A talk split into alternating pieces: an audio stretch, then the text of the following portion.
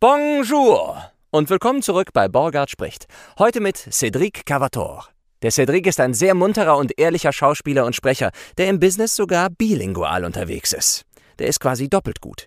Doch überzeugt euch selbst. Jetzt bei Borgard spricht mit Cédric Cavator. Parle-moi, parle-moi, parle-moi, J'aimerais parler de la vie avec toi. Parle-moi. Savoir comment la journée se passe pour toi. Parle-moi. Parlez-moi, mon ami. Parlez-moi. Parlez-moi. Oh la la. So, die Legende sitzt auf der Couch. Cedric, die Legende. Kannst Cedric sagen übrigens. Cedric, oh, soll ich das auch? Gerne, ja. Oh, okay. Toll, finde ich super, wenn jemand, wenn jemand so äh, eine Einstellung hat, dass er sagt, Leute, äh, cool, danke, aber bitte so benennen oder ja, betonen. Also es ist, äh, wenn es ist kein Muss, aber ich freue mich immer, wenn es versucht wird, ja, Cedric zu sagen. Das ist ganz schön. Ja, wie kann man denn fehlschlagen, wenn man hin, dabei hinfällt? Oh. Cedric. Cedric, Cedric, Ja, Cedric. Cedric, Hm? ja. Ja, okay, cool, cool, cool, cool, cool. Weil es auch wirklich französisch ist? Ja, genau. Ja, mein Papa ist Franzose und hatte die Idee, oder meine Eltern hatten die Idee, mir einen französischen Namen zu geben. Mm, Aber gar nicht, weil es französisch ist, sondern weil sie es, glaube ich, in einem Abspann gesehen hatten von irgendeinem Film und das fanden sie schön und dann wurde das Cedric draus. Ja. Und dein Nachname, ist der auch französisch? Weil der sieht ja fast italienisch aus. ja, der ist eigentlich auch italienisch, aber mein. Also sagt man auch Cavatore. Nee, man sagt Cavator, also man spricht Französisch aus. Ah, okay, Also italienischer. Name, der Französisch ausgesprochen wird. Ist sehr, ist sehr einfach in Deutschland, damit äh, sich vorzustellen. Ähm, Geil, immer mit der Betonung darauf hin. Ich würde, ich heiße so und ich würde mir wünschen, wenn sie es so aussprechen. ja, ich versuche es nicht ganz so äh, in dem Ton, ich versuche es immer irgendwie halbwegs nett. Oder ja, ich versuche es immer erstmal mich richtig vorzustellen, dann kommt immer so, ein, so eine Irritation erstmal. Äh, und dann sage ich es nochmal und dann sage ich irgendwie wie Cedric, nur Französisch, wenn es geht. So, ja. Hast du ein Problem damit, wenn Leute sich bei dir vorstellen, die Namen zu behalten? voll. Voll. Ganz oft. Bist du, weil du nicht interessiert bist? Ja, genau. Andere Leute sind einfach Arschlöcher.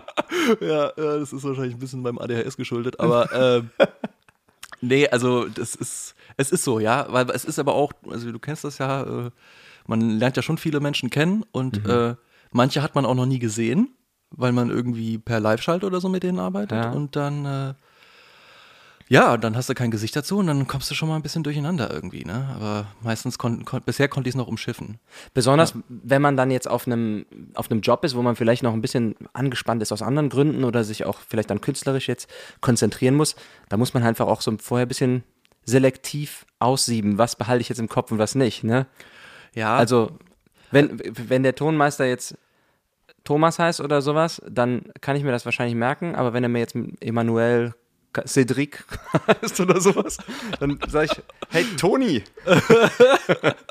Ja, das ist, das macht natürlich, äh, das gibt dem Ganzen nochmal dann ein bisschen Pfeffer. Wobei ich wirklich, also sehr versuche, mir das immer zu merken, weil äh, das ja schon, also das sind ja die, die wichtigsten da in dem Studio, die Menschen und nicht Ja, und es ist ja auch normale nette Nettigkeitsetikette irgendwie. Ne? Es gehört Ja, einfach dazu, auf, aufmerksam zu sein und jedem, jedem Glied in dieser Produktionskette oder jedem Ja. Menschen generell den Respekt äh, zu geben. Ja, wobei ich, das am Theater auch äh, erlebt hatte, dass ähm, das halt, oder beim Film ist es noch, noch krasser, da war, bin ich aber nicht so oft, aber dass man halt dann oft Menschen nicht kennt oder den Namen nicht kennt, die einen aber öfter mal schminken oder äh, und das fand ich irgendwie immer sehr unangenehm. Also ja, deswegen versuche ich da dran zu bleiben und mir die Namen zu merken. Ich habe früher auch als Kameramann gearbeitet und habe damals mal so eine, so eine Sitz, nicht so eine Sitzung, wer ist das, so, ein, so eine Art TED-Talk gefilmt oder so, von so einem Typen, der, ich glaube, der war Norweger oder so und der hat so ein bisschen Motivational Speaker-Zeug gemacht und der erzählte dann auch so ein paar Tipps, hat er gegeben, um sich Leute, um, die, um sich die Namen der Leute zu merken. Erstmal das Einfachste, wenn sich jemand vorstellt, ich sage, hallo, ich bin der Micha und du sagst, ich bin der Cedric, dass ich nochmal auf dich zugehe und sage, wie wäre denn Cedric, dass ich das einfach für mich nochmal betone, wiederhole, dann habe ich es schon einmal gesagt Ja. und er sagt, ja genau, Cedric. Dann habe ich den schon mal wiederholt gehört, Ja. so. Oder äh, eine andere Taktik äh, ist, äh, ja, guten Tag, mein Name ist Michael, ja, hallo, ich bin die Jutta. Dann einfach so auch wenn es nicht stimmt, zu sagen, ach Jutta, ich habe eine Tante, die heißt Jutta. Auch wie schön. Dann hat man so einen kurzen Moment mit der Person gehabt, weißt du? Und jedes Mal, wenn du dann das Gesicht siehst, ist, ah ja, meine Tante, die Jutta. Genau, obwohl die Jut, gar nicht Jutta heißt, ne? Aber Ja, so, das ist sehr so clever. kleine Mindtricks mit sich selber zu spielen. Das ist sehr, sehr clever. Ja. Ja, und auch irgendwie einfach offensiv mit umgehen, ne? Also, ich glaube, da ist auch keiner böse, wenn man irgendwie fragt, sag mal, sorry, wie war der Name ja, nochmal? klar. Also, ist besser, als wenn man äh, immer Thomas sagt. Ja, genau. Alle anderen Menschen außer mir sind Thomas im Studio. Der Thomas an den Reglern, der Thomas in der Regie. Und Michael Borgart. Michael Franz Georg Borgart. Hast du einen zweiten Namen noch? ja. Oh, ja. jetzt hau raus. Oh Mann, jetzt wird's spannend, ja. Äh, Cédric Michel. Ah, ja, oh. Ja, und äh, dann amour, ah, c'est- euh, les mots qui vont te présenter. Baguette, Fromage. Genau, und äh, ja, und dann noch Maria tatsächlich, weil ich aus einer Oh, kat cool. katholischen Familie komme äh, und äh, da ist Maria, äh, hat jeder noch als dritten Namen. Ja. Und äh, Cavator übrigens nur noch, da, um das die Geschichte zu erzählen, mein äh, südfranzösischer Opa, der hat italienische Vorfahren. Und daher kommt dann der italienische Nachname. okay. So, also, ja. Und welche, welche Ja. Sprachen hast du mitbekommen auf dem Weg? Also äh, halt Deutsch und Französisch. Wir haben äh, in der Familie dann immer, wenn mein Papa da war, Französisch gesprochen. Und auch oft irgendwie ein Mix so, aber ja, ich habe Deutsch und Französisch eben als zwei Muttersprachen mitbekommen. Das war natürlich äh, ein Riesengeschenk. Ja. Und dann, ja, Englisch in der Schule, das ging dann auch ganz gut. Und ähm, ja, Latein hatte ich noch. Latein. Kann man viel mit anfangen. Und deswegen bist du der einzig lateinische Sprecher in NRW. Ja, das Du wirst mal für Latein-Synchron gebucht. ganz oft. Früher richtig viel Geld gemacht bei Das Leben des Brian. Da war ich leider noch nicht dabei. Sonst, oh, hätte ich, oh Mann. Nee, aber als, Fran als äh, französischer Native bietest du dich auch an, ne? Du bist doch, Ja. glaube ich, bei Brilliant Voice sogar als äh, Genau. französischer Bist du ja Native. auch, ne? Ja. Ja. nicht als Franzose, das wäre Ja, also, wär schlechtes ja. Business, aber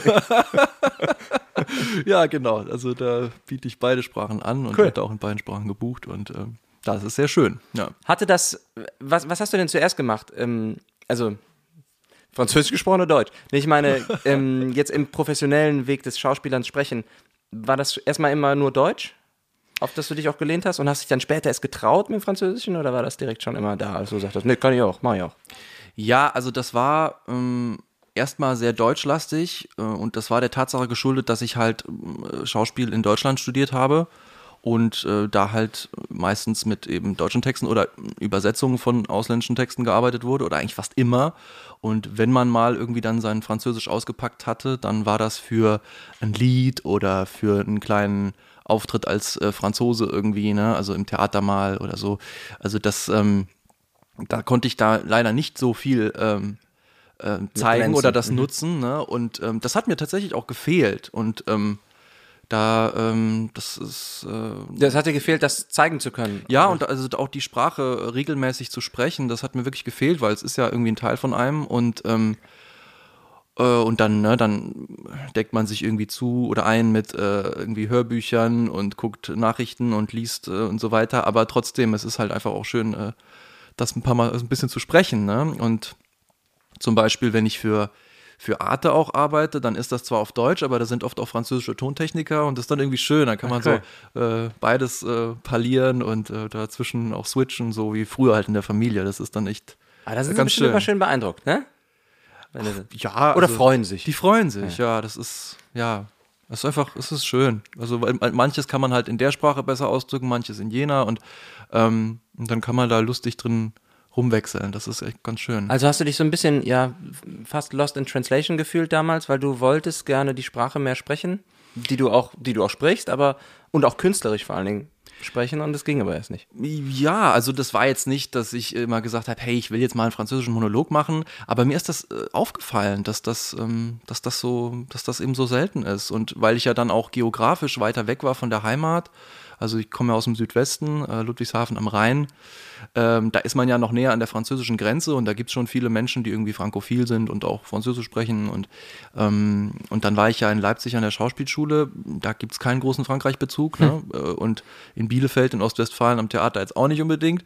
Und ähm, ja, da habe ich so eine Sehnsucht danach verspürt. Und wenn ich dann immer eben dann mal in Frankreich wieder war, bei Familie und so, habe ich so gemerkt, boah, ja, mir fehlt was auch, ja. Aber es ist jetzt nicht der primäre Grund gewesen, warum ich dann irgendwann äh, vom Theater weg bin. Aber es war, es ist ein ganz, ganz toller Nebeneffekt, dass das jetzt mit dabei ist und dass ich das eben auch nutzen kann. Ja. Hat es dich also einmal quer durchs Land verschlagen zur zur Schauspielschule tatsächlich? Ja, also ich habe wirklich so eine Deutschlandtour gemacht äh, über zwei Jahre.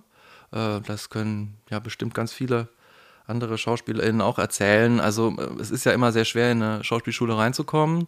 Und ähm, warst du denn wählerisch oder hast du wirklich gesagt, nehm, egal wer nimmt mich? Mm, also ich wollte auf jeden Fall an eine staatliche. So viel hatte ich irgendwie oder haben mir halt viele irgendwie gesagt, dass das halt wichtig ist und dass das ein guter Start ist und dass es dann einfach ist, ans Theater zu kommen und so weiter. Mhm. Und ich wollte halt auch gern Theater spielen und ähm, und dann habe ich eben, bin ich die, die staatlichen Schauspielschulen dieser Republik und auch des deutschsprachigen Raums äh, abgefahren und habe da wirklich über zwei Jahre vorgesprochen. Ähm, ich hatte, also ich, ich, ich kenne eine Kollegin, die noch öfter vorgesprochen hat als ich, aber ich bin auf, ich glaube, ich bin Zweiter in meiner Rekordliste. Also so zwei Jahre lang kannten sie dich alle. Ach, der ist Ach, der schon wieder. Oh ah, Gott, hat das immer noch nicht begriffen. Nicht, was will er jetzt? Französisch, Deutsch, komm, wie schnell.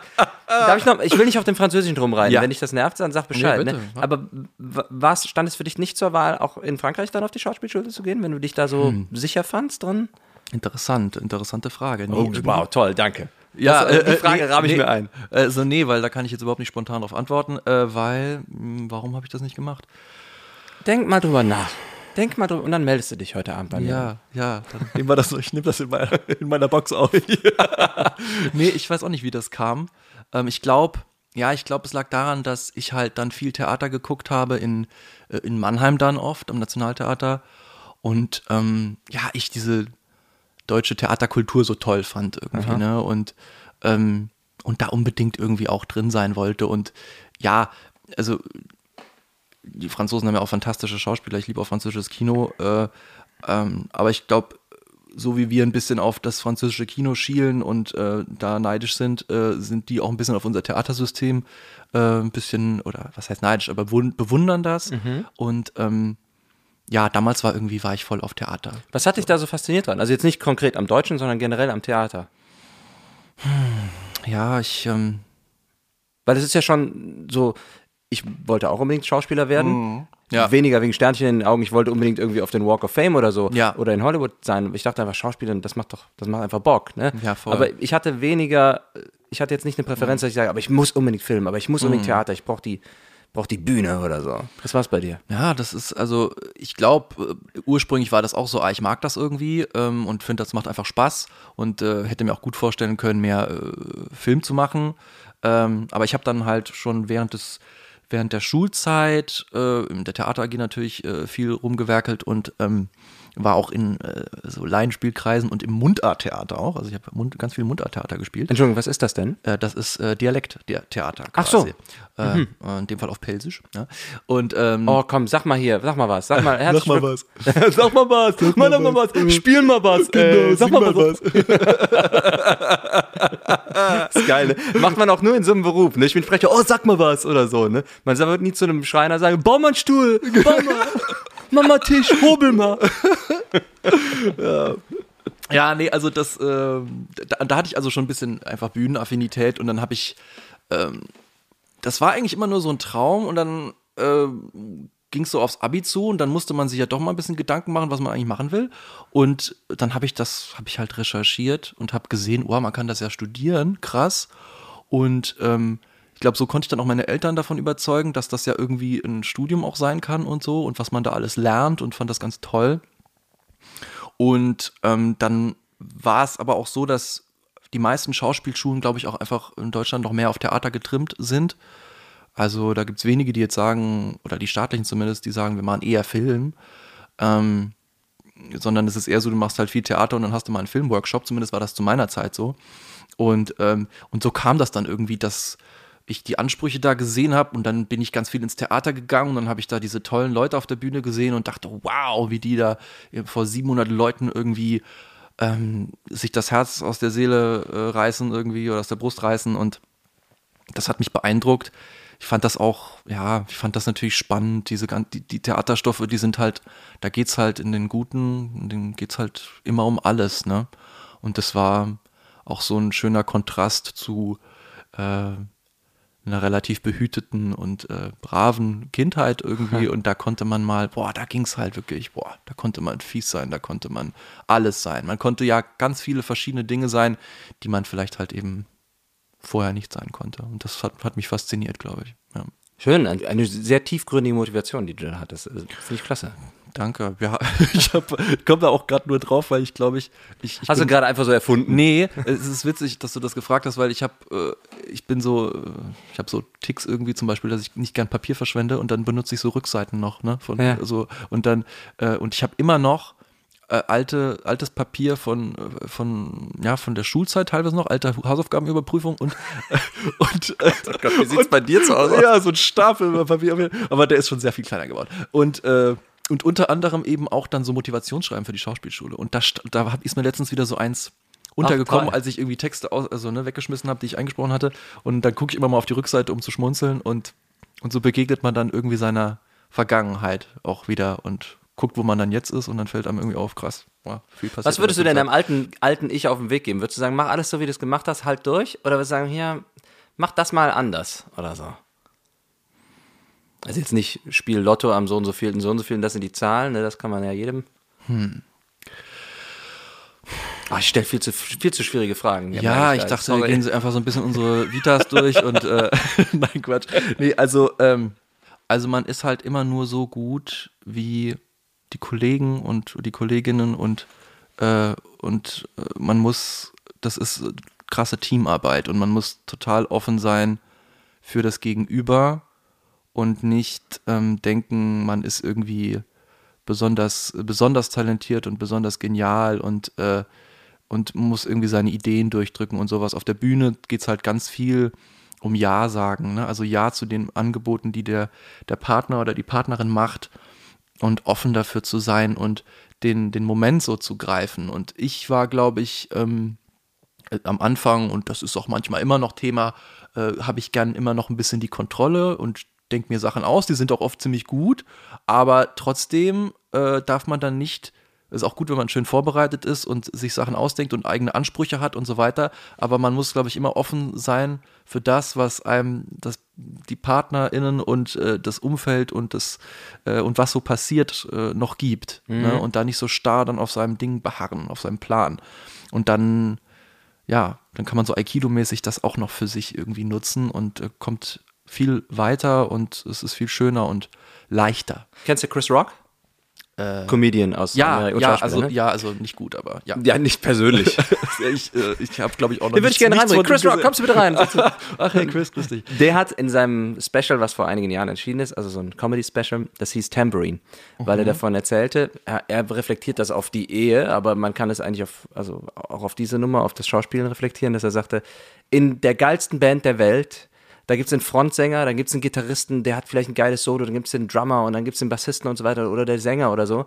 Und man kann ja vielleicht mal in jede Rolle reinschlüpfen, aber manchmal ist man halt einfach auch nur der fucking Tambourinspieler, der im Hintergrund steht und einfach nur schicke Schacke, schicke Schacke macht.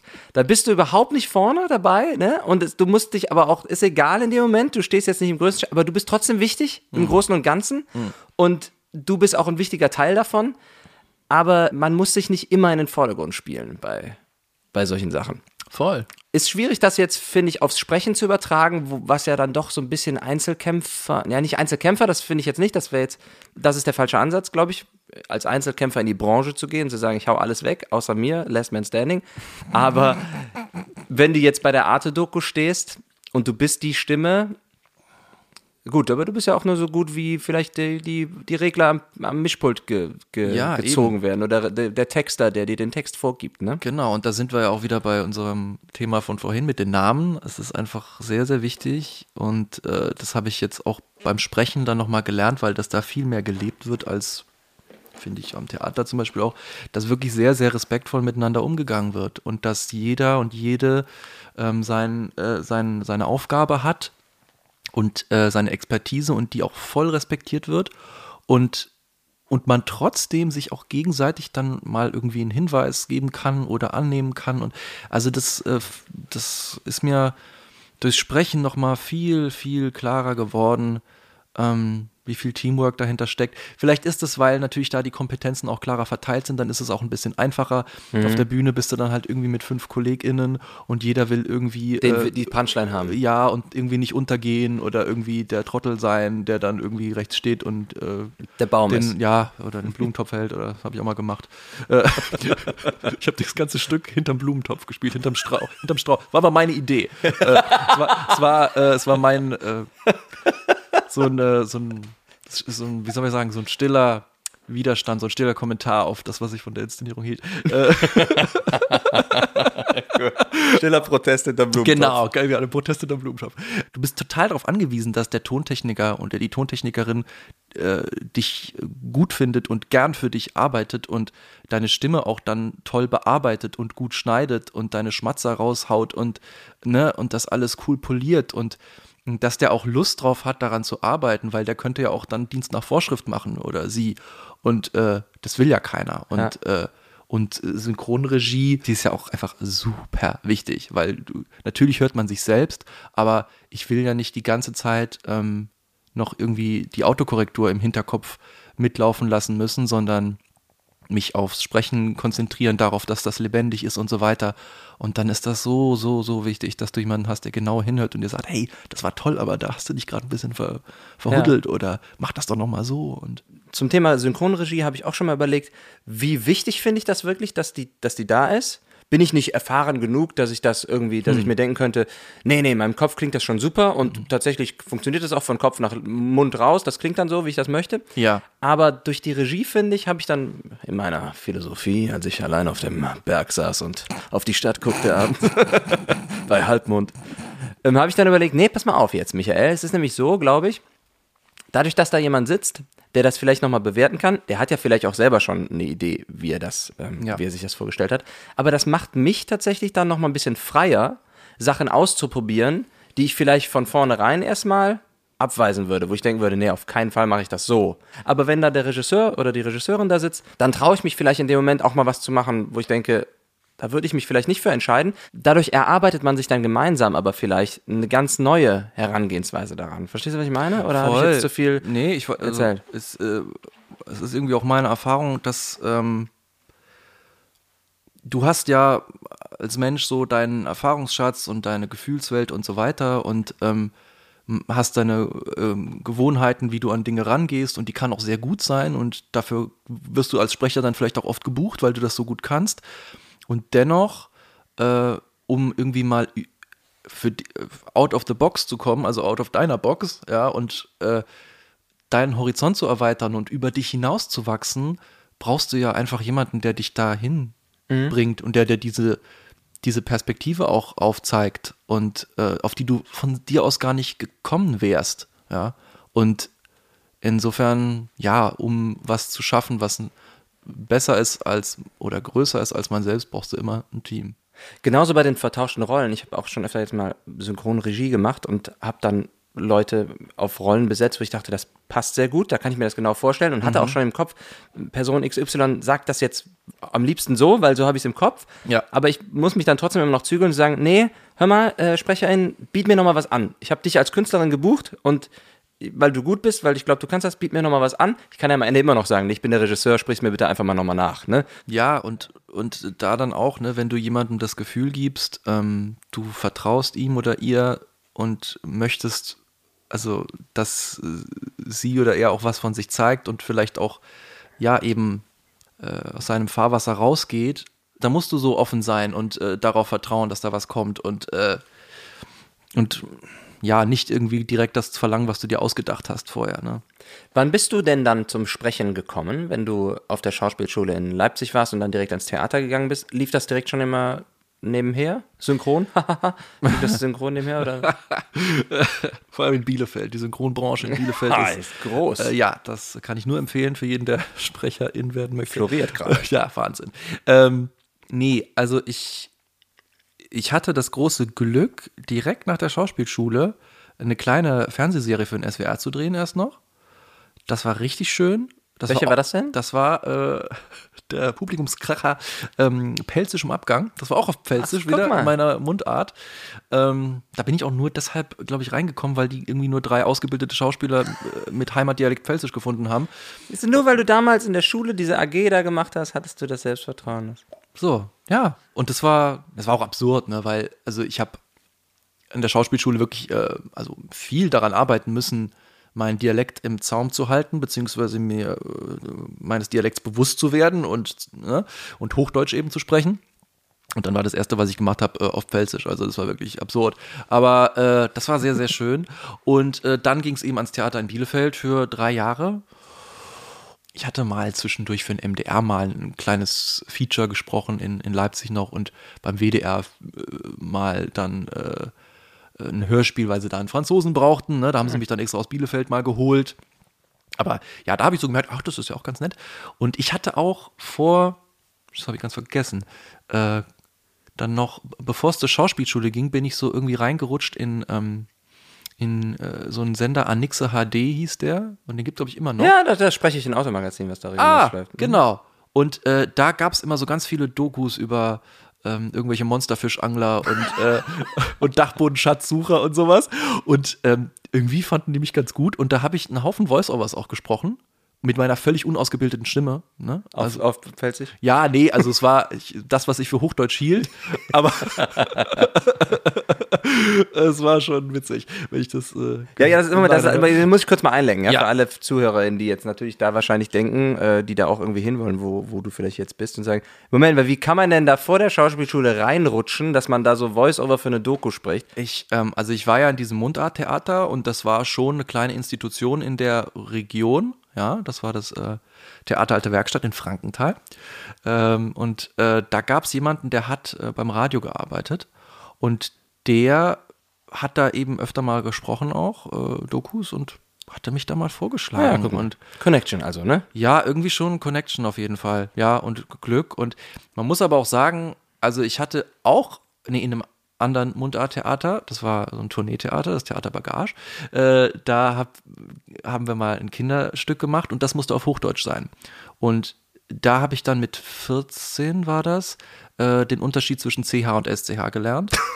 Und ähm, wir hatten da eine Logopädin, die da auch mitgespielt hat und die hat mir dann tatsächlich ein bisschen Hochdeutsch beigebracht. So. Und dadurch. Du warst, kon- eine, du warst eine Sprechruine, bevor du zum zur war Schauspielschule gekommen bist.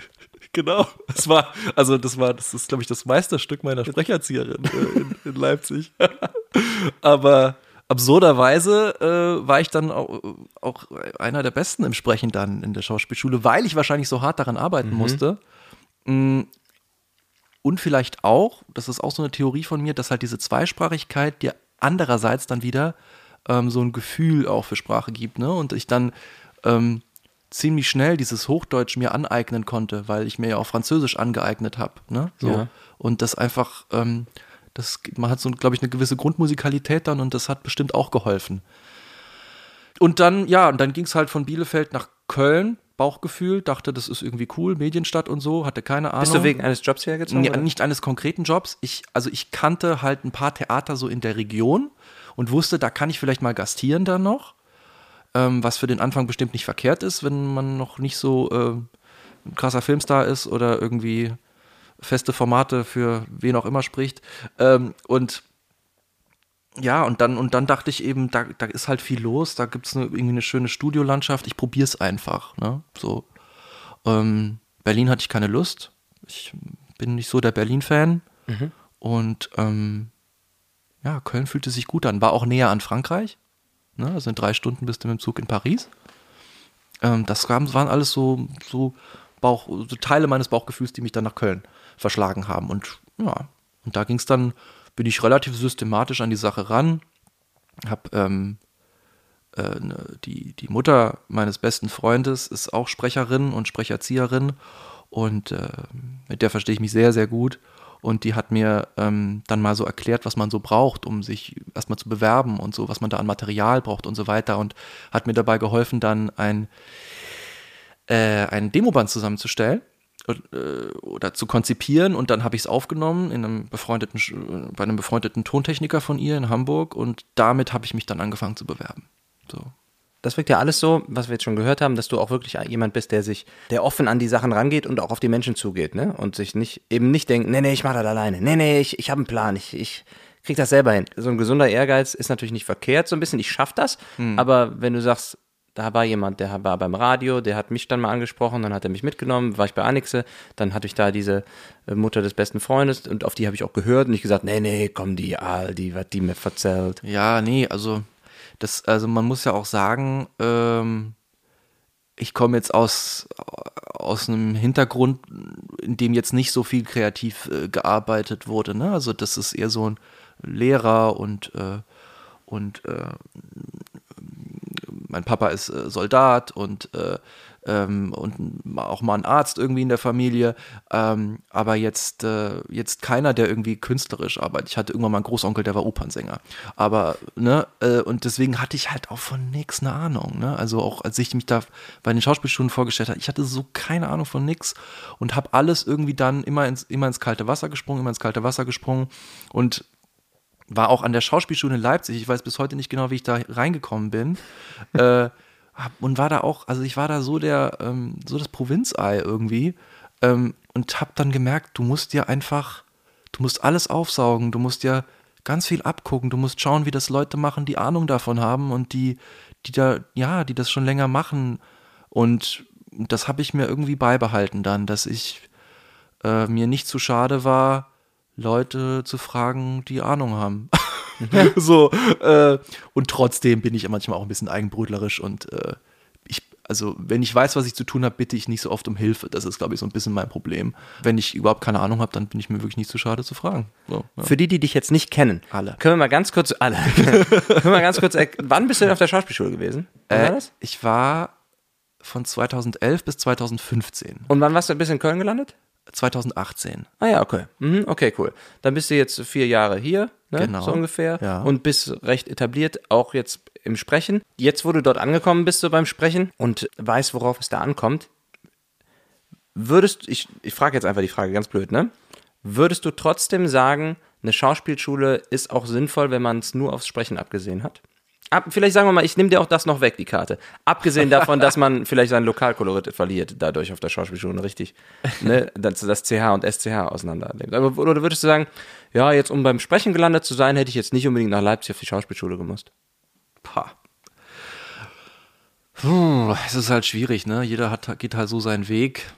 Ich frage deswegen, weil ich häufig Workshops gebe, wo Quereinsteiger drin sind, die Mhm. denken, ich bin unglücklich bei mir im, im Job und ich möchte gerne was anderes machen und Ja. sprechen, Synchronsprechen, ist, da ist ja gerade ein riesen Hype drum. Ne? Ja. Weil es ein toller Beruf ist, weil er Spaß macht und Ja. weil der viele Leute anlockt. Und für viele ist es halt einfach nicht möglich, jetzt noch mit Ende 30, Mhm. Mitte 30 vielleicht sogar, noch zu sagen, ich gehe jetzt erstmal drei Jahre auf eine Schauspielschule oder so. Ja. Also gibt ja auch Leute, die kommen irgendwie vom Radio zum Beispiel ne? oder ähm, kommen vom technischen Bereich eher. Also ich kenne auch ToningenieurInnen, die dann irgendwann angefangen haben zu sprechen zum Beispiel oder ähm, Studioleute, die für die Buchung von Sprechern zuständig waren, die dann angefangen haben selber zu sprechen. Ähm, also für mich war es natürlich total wichtig, die Schauspielschule wegen des Hochdeutschen. Also ganz klar, das musste sein. Ähm, und ich kann ja meinen Dialekt immer noch sprechen. Also ich kann jetzt nur, ich kann jetzt nur da bewusst zwischen switchen und das ist toll. Mm, Wenn ich mir angucke, wie es zum Beispiel beim Film läuft, äh, da hat man den Eindruck, man sollte gar nicht auf eine Schauspielschule gehen, sondern am besten schon mit fünf vor die Kamera irgendwie und ein Kinderstar werden, weil sonst gibt ja gar keiner mehr eine Chance irgendwie. Ne? Also da ist es, finde ich, noch schwerer. Ähm, insofern ist das schwer zu sagen. Gibt ja, also, ne, wenn du jetzt nicht krasse Probleme mit dem Hochdeutschen hast, kannst du es schon probieren, glaube ich. Äh, Es kommt auch, glaube ich, darauf an, welchen Bereich du es probieren willst im Sprechen. Ne? Ob wenn du Mhm. jetzt ein Hörbuch lesen möchtest, dann ist es, brauchst du eine anderen, brauchst du andere Werkzeuge in deinem Werkzeugkoffer als Ja. des Sprechens, als wenn du äh, Synchronsprecher werden möchtest. Ne? Genau. Da brauchst du schon irgendwie eine schauspielerische Grundlage. Ja, man könnte aber auch sagen, äh, beim Synchron geht es ja auch viel um Natürlichkeit. Und es gibt Menschen, die haben eine gewisse. Grundnatürlichkeit ne? und äh, müssen da gar nicht so viel äh, das Lernen zu spielen, ja, oder wieder erlernen zu spielen, sondern die haben das einfach. Man, man könnte dann eben auch sagen, beim Hörbuch, wenn das jetzt ein anspruchsvoller Text ist, dann musst du aber die Schauspielschule besucht haben. Ne? Also, es Ja, ist so ein bisschen. Äh, pff, kommt halt immer darauf an, wo die Stärken des jeweiligen sind. Ne? Wie war es denn dann damals für dich, das interessiert mich noch, ich reite nochmal auf dem Französischen rum jetzt, wenn du eine Schauspielschule und ähm, auch eine ja, Szenenunterricht hattest äh, auf Deutsch, Ja. du hast Monologe auseinandergenommen und das macht man ja häufig, ne, bis auf die Silbe auseinander Ja. pf- pflücken, Ja. wo gehe ich mit den Betonungskurven hin und so und wie spreche ich das. Da jetzt dann plötzlich zu sagen, nachdem du das auf Deutsch gelernt hast, zu sagen, so, und das kann ich jetzt aber einfach auch auf Französisch ummünzen. Im Sprechen, im Spielen. War das möglich? Ist das möglich?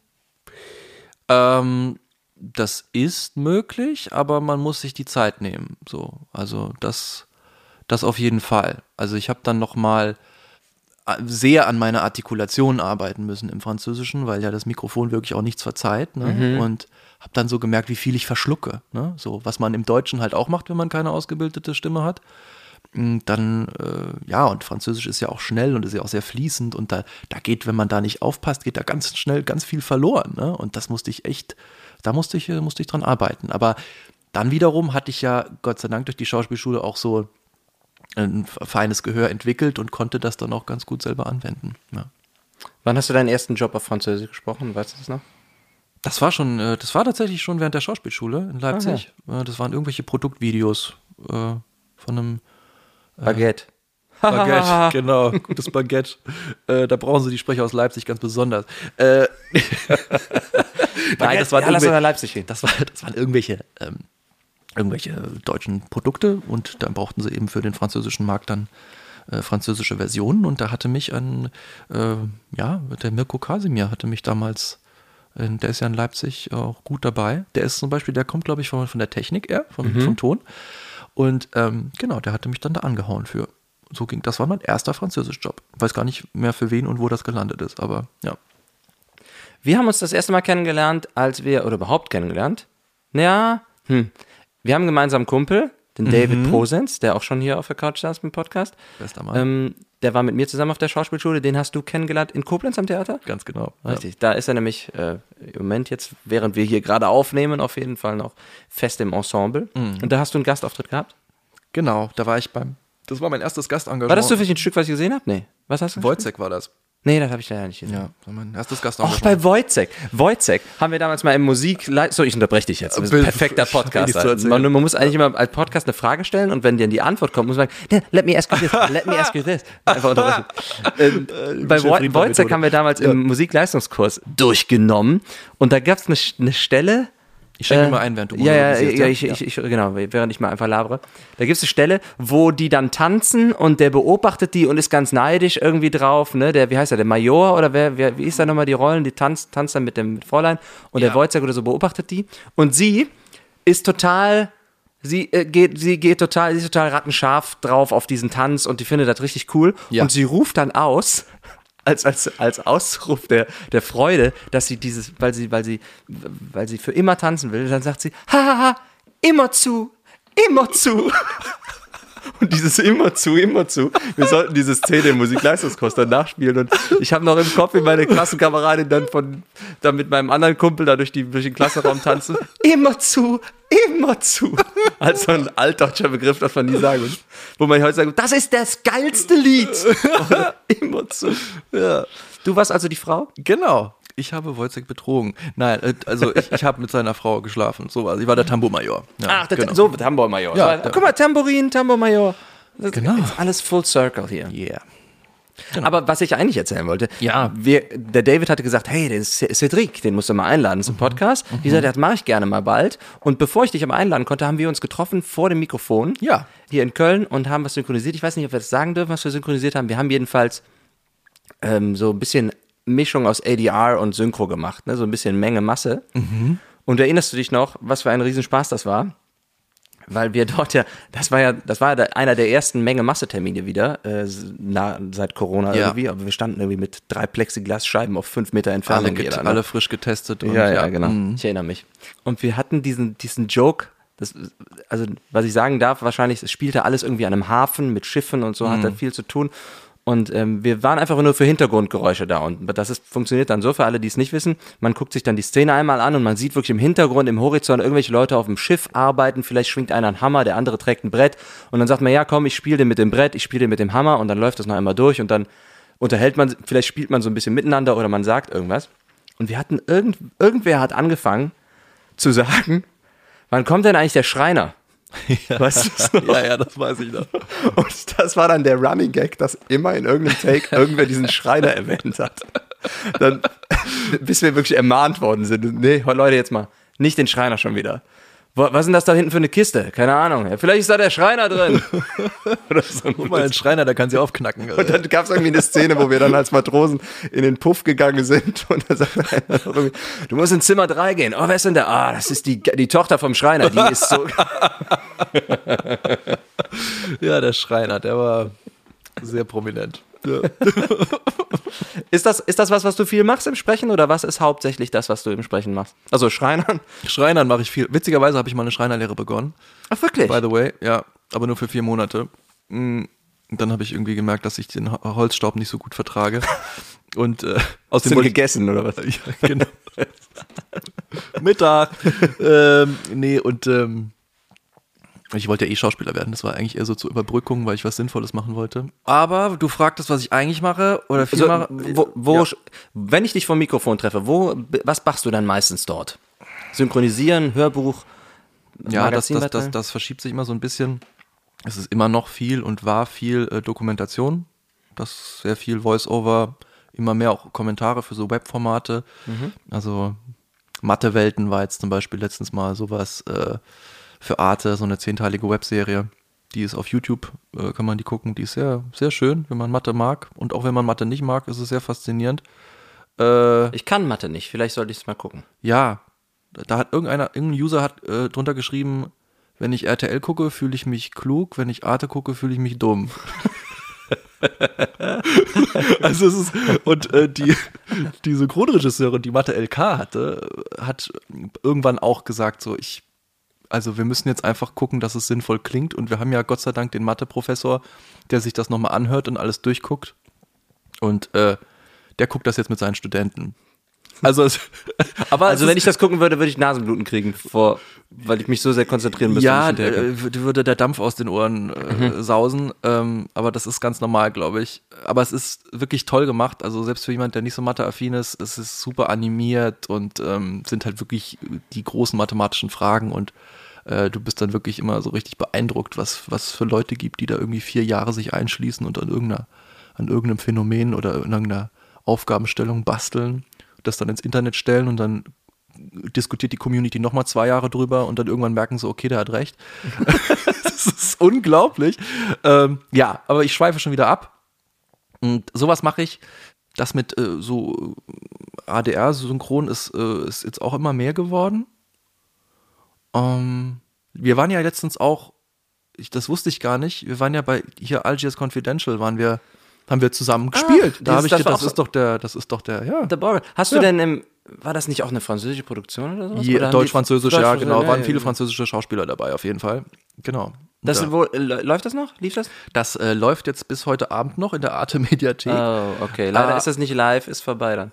Ja, genau. Aber äh, das läuft dann nochmal äh, im ZDF irgendwann. Ah, cool. Also ist schön geworden. Und das fand ich total witzig, weil wir das, also mir ist das, letzte Woche habe ich das gesehen, dass das online ist und, und wir sprechen jetzt. ja, das war waren so drei Teile oder vier Teile oder so. Vier Teile, ja. cool. Ich fand das echt schön. Hat voll Spaß gemacht. Ja, ja und äh, was mache ich jetzt? Da in dieser Produktion habe ich tatsächlich, da hat auch den Daniel Käser, kennst du? Ja. Köln-Synchron Mhm. und so, der hat da auch mitgesprochen. Und sie hatten ein, eines seiner Takes war versehentlich bei mir auf die Dispo gerutscht. Ja. Das passiert manchmal, ne? Für alle, die es nicht wissen, im Studio hast du so eine Dispo oder was auch immer, steht eine Liste mit den Takes, die du sprichst. Und manchmal wird beim Taken, so heißt der Vorgang, passiert ein Fehler und dann rutscht zufällig ein Take von jemand anders bei dir auf die Liste und man merkt es dann erst, im, während man das synchronisiert hat. Das bin ja gar nicht ich, ich sag das ja gar nicht.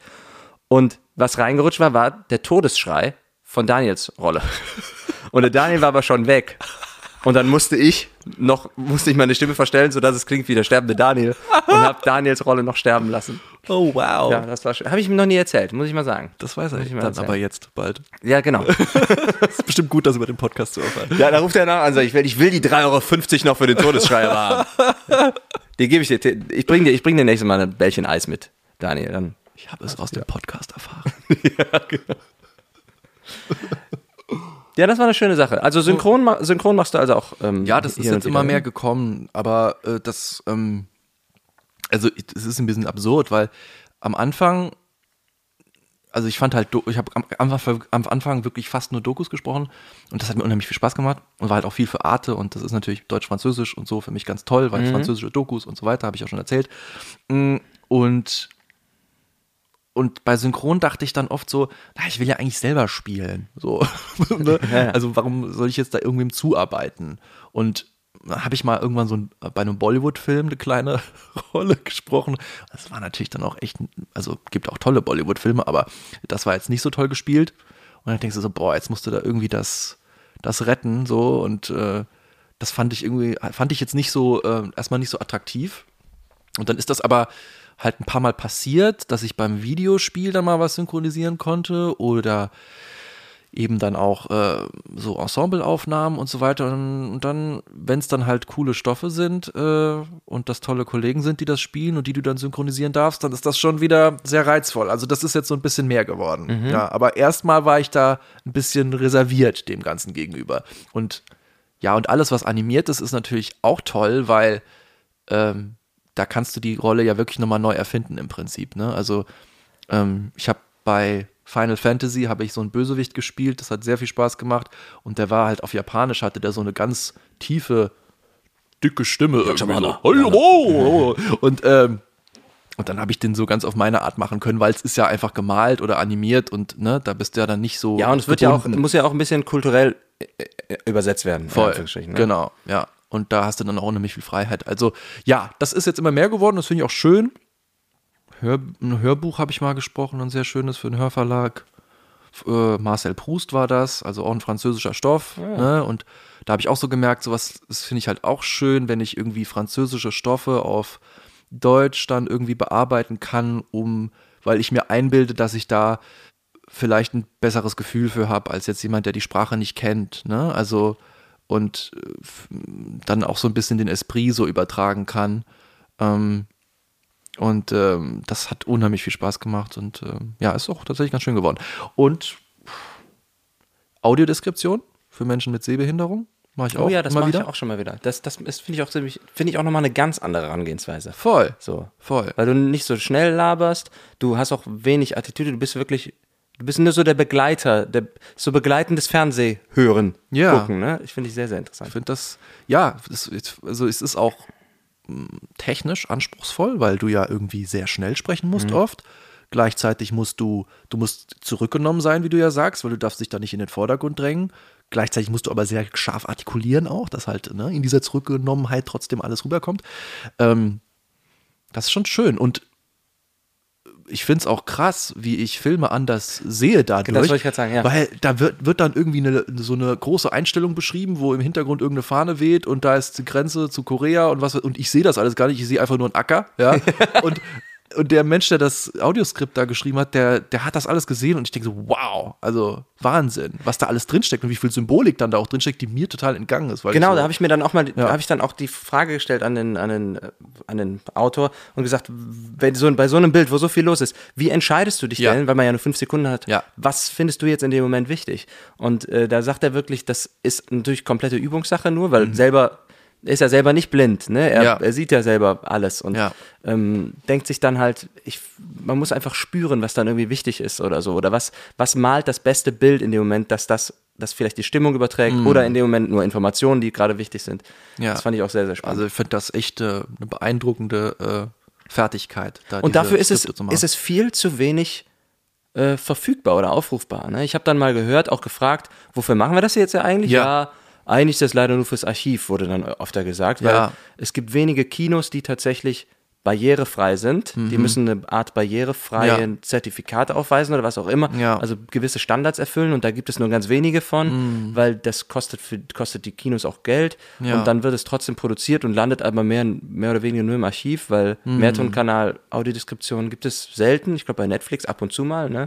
Ja, und in den Mediatheken halt, ne? Da, die, die achten schon drauf, auf Barrierefreiheit. Da ist, glaube ich, viel passiert in den letzten Jahren, gibt's eigene Abteilungen auch und so. Aber das ist, du merkst auch wieder, ganz viel nachgeholt wird. Also ich habe jetzt auch mal Audiodeskription gesprochen für Filme aus Filmmuseen, also so, Oh, alte wow. Filme, ne? Mm, Dass die eben diesen Menschen auch zugänglich gemacht werden.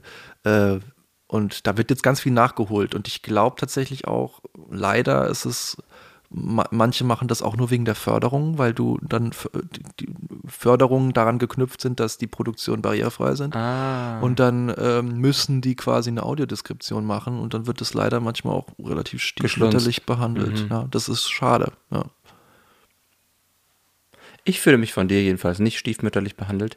Du bist hier hingekommen, hast dich hingesetzt, hast dein Herz ausgeschüttet, hast über Fragen nachgedacht. Ja, ich hast du gesagt, ich muss jetzt erstmal mal ein Glas Wasser nehmen und noch mal ein bisschen drüber. Du rufst mich ja heute Abend noch an wegen dieser einen Frage, die ich gestellt habe. Was war das nochmal? Keine Ahnung, muss ich auch nochmal neu rein. Cédric, Michel, Maria Cavatore. Kavatore. Cavatore, Entschuldigung. Äh, merci gut. beaucoup. Oh Mann, Äh, ich komme voll, voll als der penible Franzose rüber jetzt. Vor allem, wir haben vorhin angefangen und ich dachte, wir quatschen gerade noch so ein bisschen. Dann habe ich so schnoddrig gesagt, du kannst gern Cedric sagen. Und denken, alle, um Gottes Willen, wie geht das denn Nein, los? das wird ja direkt gelobt, dass ich diese Einstellung finde ich super. Ich, wenn mein Nachname Borgard wird regelmäßig falsch geschrieben. Ist Ja? jetzt bei mir weniger die Betonung, aber ich lege wirklich Wert darauf, dass die Leute den Namen richtig schreiben. Das Wie- hat wie irgendwie schreiben die so dann deinen Namen? was. Auch ja, ganz oft äh, schreiben die Leute Borgert. Also Ah, ja. E-R-T, Hm. Ja. weil es vielleicht, deswegen am Telefon sage ich häufig, Michael Borgard. Aber du, ne, sprich mal im Deutschen den Unterschied zwischen D und T. Die Deutschen haben die harte Silbe hinten immer, oder die Das harten auch, Konsonanten. ja. Jetzt- Borgard. Kannst du nicht, ähm, kannst du nicht, ist, ja. Ich sage immer hinten. ARD wie ZDF. Dann lachen immer alle, haben sich das gemerkt. Weißt du, der meine Tante Jutta-Effekt. Ne? ja, sehr gut, Kurz drüber nachgedacht. Ah ja, Z- der Borgert mit ZDF. Ah ja, ARD. Aber wurdest du auch schon Kakatore genannt? Nee, aber weißt du was? Pass auf, damit schließe ich jetzt ab. Du kannst bei Ama ich habe bei Amazon mit Amazon Business Account drin, ne? weil ich das hier irgendwie fürs Studio und so ge- ge- gedings Oh, habe. So, mhm, wie auch immer. Da kannst du, warum ich das erzähle, ist nur, man kann, du kannst den Bestellungen so ähm, äh, Bestellungsnummern geben oder äh, Bestellungsnamen. So. Und wenn ich dann was bestelle, schreibe ich mal rein Studiobedarf irgendwie, wenn das jetzt ein weiß ich, Staubsauger oder ein Mikrofon ist, was auch immer. Ja. So, da bestelle ich aber auch private Sachen. Jetzt habe ich letztes Jahr, bin ich ja Papa geworden und wir haben eine Wickelauflage bestellt. So, und die Abkürzung für dieses, äh, für diese, dass man da so eine Nummer eingibt oder eine Be Bezeichnung für die, für den, für den Auftrag, für den Kauf, das ist bei denen PO bei Amazon. So. Und die schicken das dann ab mit diesem PO Studiobedarf. Da steht dann Michael Borgert, PO Studiobedarf. Und da habe ich diese Wickelauflage bestellt.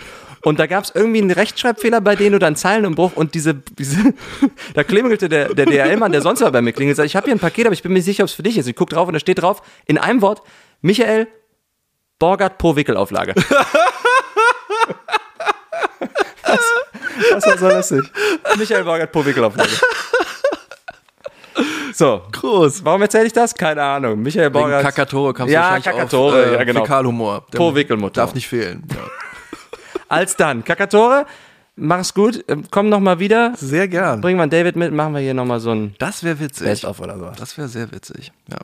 Ähm, ad adieu. Adieu. Au revoir.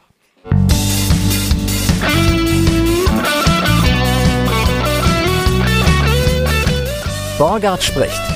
Eine Produktion von Film and Voice und Michael Borgard. Titelmusik geschrieben und arrangiert von der M. Borgard Band. Weitere Informationen unter www.borgard.de slash podcast.